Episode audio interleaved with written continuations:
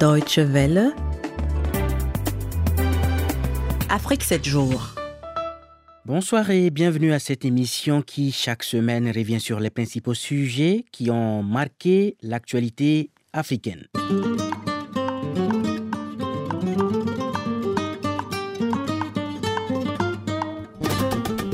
Au menu donc du magazine, la rétrospective de l'actualité africaine suivie de l'Afro-Presse, la revue de presse des journaux allemands.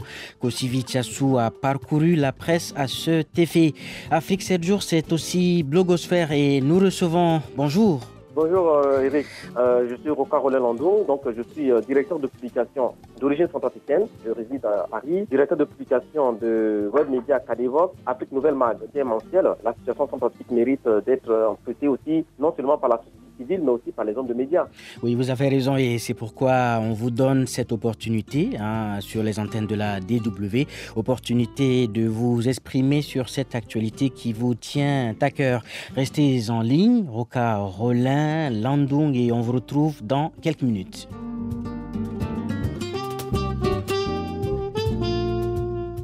Au Mali, le conflit meurtrier entre Peul et Dogon prend des proportions inquiétantes. Dans un document sonore publié récemment par nos confrères sénégalais du site internet Dakar Actu, l'ancien président de l'Assemblée nationale du Mali, qui est originaire de Mopti dans le centre, Ali Nouhou Diallo, hein, il s'est dit inquiet, inquiet du risque de guerre civile dans son pays, des inquiétudes que l'intéressé a réitérées sur nos antennes jeudi dernier. Les donzos aussi sont des donzos de Côte d'Ivoire, les donzos sont des donzos de Libéria, les donzos sont des donzos de la Sierra Leone, de la Gambie, etc. Donc eux aussi viendront aider les autres donzos. Donc le problème, la dimension n'est pas que peu une confrérie de chasseurs, essentiellement Mandengo Bambara, mais à massacrer une autre communauté. Si la communauté massacrée se met aussi à massacrer les donzos, il est évident que les donzos d'ailleurs vont venir aussi dans le pays et les peuples aussi de Burkina, du Niger, etc. Je mets en garde contre les réflexes ethniques. Nous avons commencé la construction de la nation, mais elle est loin d'être achevée.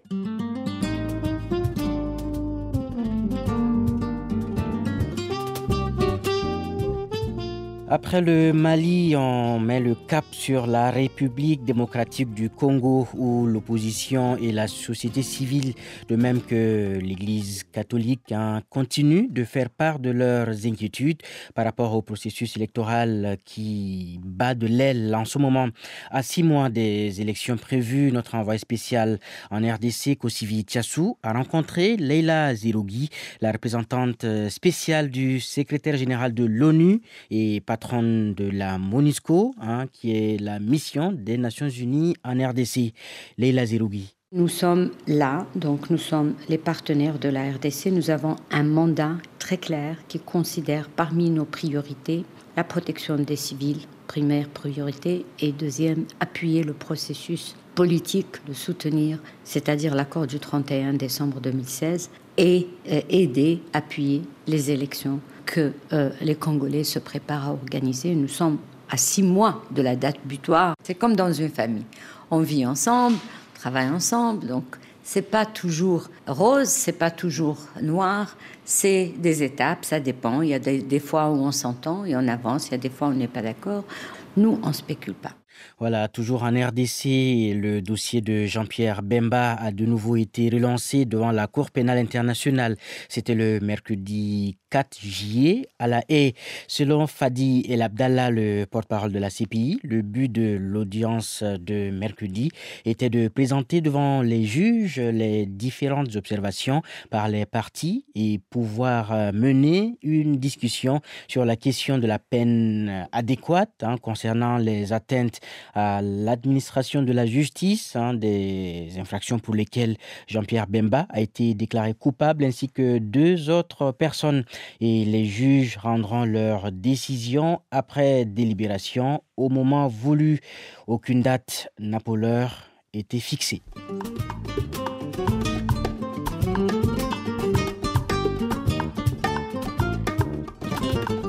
Au Tchad, les épreuves du brevet de l'enseignement fondamental, le BEF, ont pris fin le 5 juillet.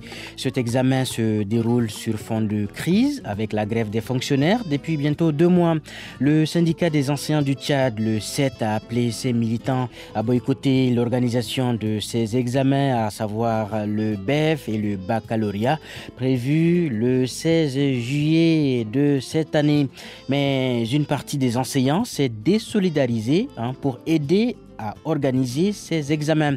Sharfa Brahim Abbas est une enseignante tchadienne et elle estime que le gouvernement veut simplement diviser. Le gouvernement a joué son rôle vraiment de déstabiliser. Nous devons être très vigilants. Nous ne demandons que nos droits, donc nous devons être tous ensemble. Mais j'ai vu la plupart des surveillants, des correcteurs, des jeunes. J'ai vu la plupart des professionnels n'est pas parti surveiller, n'est pas parti faire la correction. Le programme de l'année n'est pas fini et les gens font le bœuf. Cette division, nous allons la réparer en tant que syndicat.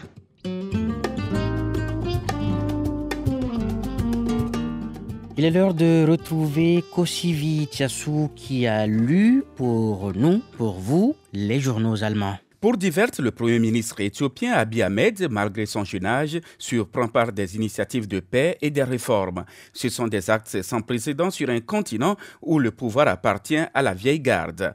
Abiy Ahmed est une figure inhabituelle en Afrique, selon le journal, qui de passage rappelle qu'il est aussi le plus jeune dirigeant du continent. Un continent sur lequel vivent plus de jeunes dans le monde, mais où les dirigeants sont en même temps les plus âgés de la planète, estime l'éditorialiste. L'ascension du jeune Premier ministre de l'un des plus grands pays africains est un signal fort à l'endroit des vieux présidents du continent, conclut Die Welt. Le djihadisme n'est pas bon pour les affaires, c'est ce qu'a titré la Frankfurter Allgemeine Zeitung. Pour la phase, les islamistes du Mozambique mettent en danger la production de gaz naturel censé booster l'économie du pays.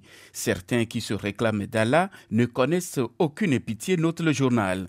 Lorsque ces guerriers qui disent combattre pour Dieu ont attaqué le village de Monjane dans le nord du Mozambique à la fin du mois de mai dernier, ils avaient rassemblé tout ce qui pouvait leur faire obstacle quelque part avant de leur couper la tête. Au total, dix personnes ont été tuées, y compris des femmes et des enfants.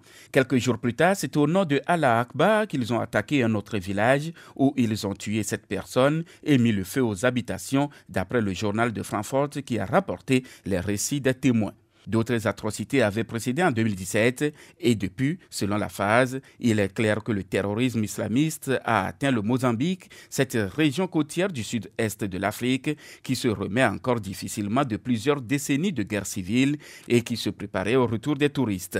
Les ambassades américaines et allemandes ont déconseillé certaines zones à leurs ressortissants. Les vétérinaires ont réussi à reproduire des embryons de rhinocéros blancs pour la première fois en laboratoire, ce qui pourrait permettre à terme le développement d'un bébé éprouvé de cette espèce quasi éteinte selon Süddeutsche Zeitung, même si cette procréation est mal vue par certains. Comme le rapportent les scientifiques, les embryons sont des hybrides de rhinocéros blancs du nord et du sud. Après la mort en mars dernier de Soudan, dernier mâle rhinocéros blanc du nord, les chercheurs se sont tournés vers la procréation scientifique assistée pour tenter de perpétuer l'espèce. La disparition des derniers rhinocéros blancs est due au braconnage, rappelle le quotidien bavarois.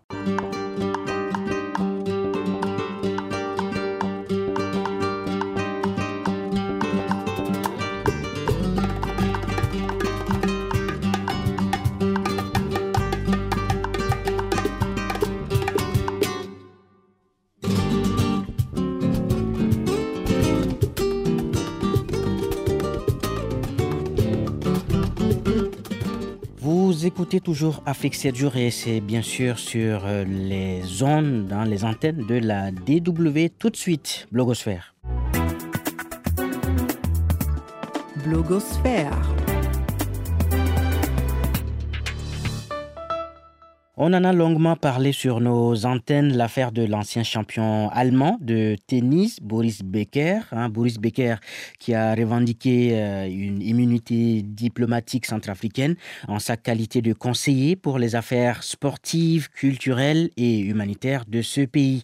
Le ministre des Affaires étrangères, Charles Almel Douban, a démenti hein, sur cette même antenne le fait que Boris Becker aurait reçu un passeport diplomatique, une affaire qui relance avance de toutes les façons les conditions parfois douteuses de délivrance des passeports, des passeports euh, dans des pays comme euh, la République centrafricaine.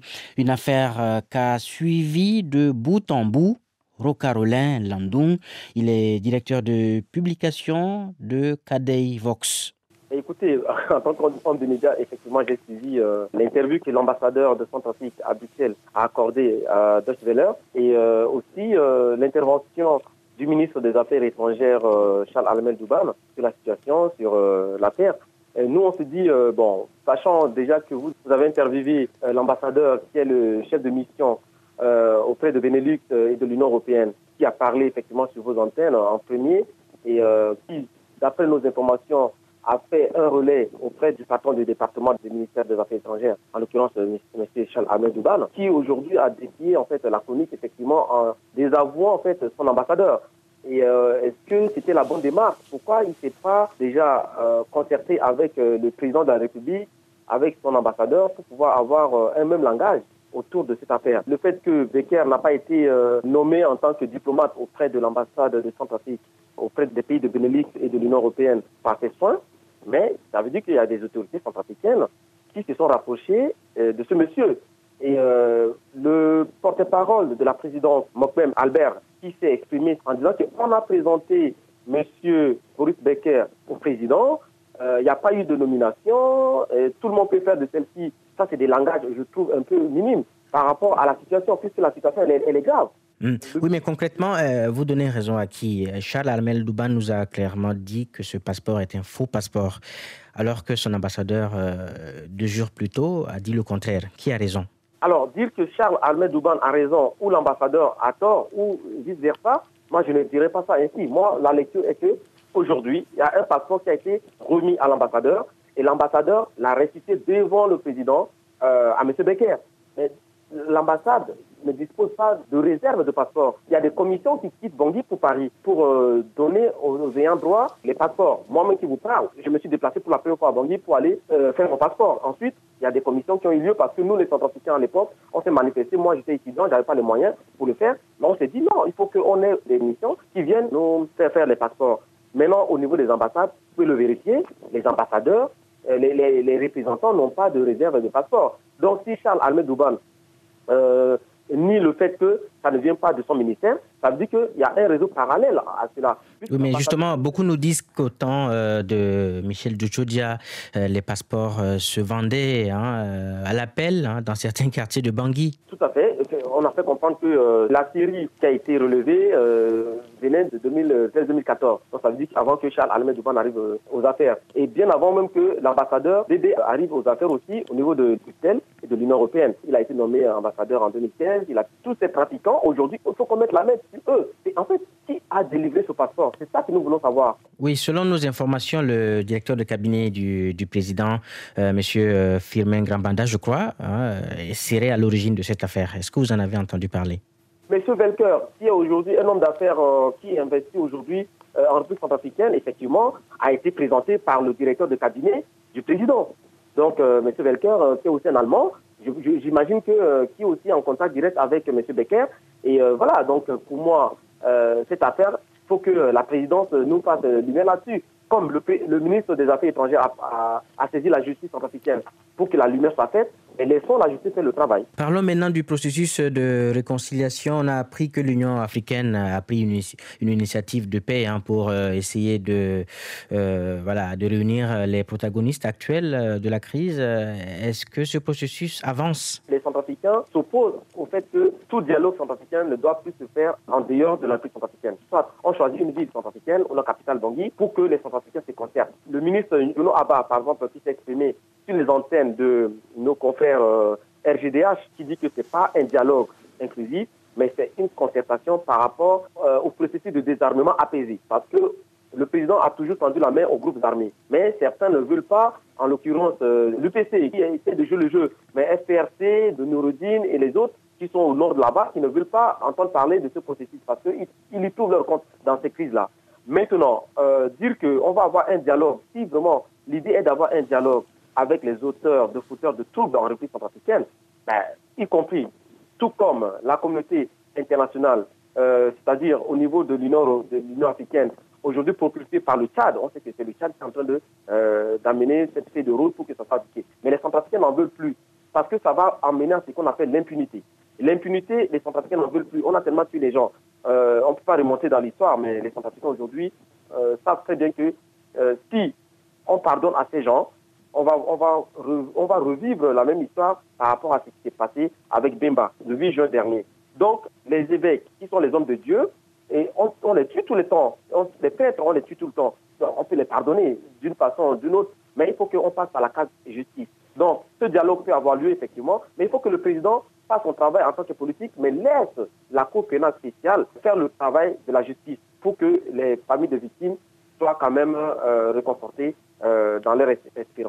Voilà, c'était notre confrère Roca Rollin Landung, directeur de publication de Cadei Vox. Hein. C'est un titre euh, que vous pouvez d'ailleurs retrouver euh, sur Internet. Et l'interview sur la longueur est à retrouver comme toujours sur notre site Internet dont voici l'adresse www.dw.com slash français, français sans la CD. Et vous pouvez également écouter ou réécouter, c'est selon, hein, le magazine en allant sur la page Facebook Facebook de la rédaction ou même euh, via notre compte WhatsApp. Pour recevoir des messages au WhatsApp de la Deutsche Welle, inscrivez-vous sur notre site dw.com/français. Nous allons marquer une toute petite pause avant de refermer Afrique 7 jours. This thing right here is letting all the ladies know what guys talk about. You know, the finer things in life. Check it out. Ooh, that dress so scandalous. And you know another nigga couldn't handle it. So you're shaking that thing like who's the ish? With a look in your eyes so devilish. Uh, you like to dance on the hip hop spots. And you cruise to the cruise like connect the dots. Not just urban, she liked the pop. Cause she was living la vida loca. She had dumps like a truck, truck, truck. Thighs like what, what, what. Baby, move your butt, butt butt. I think I'll sing it again. She had dumps like a truck, truck, truck. Guys like what, what, all night long. Let me see that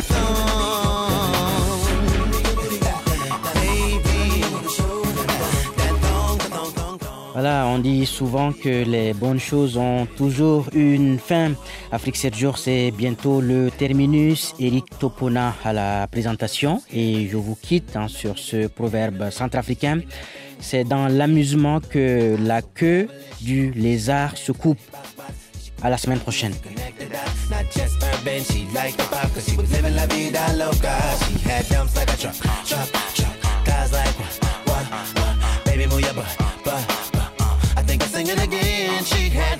Catch.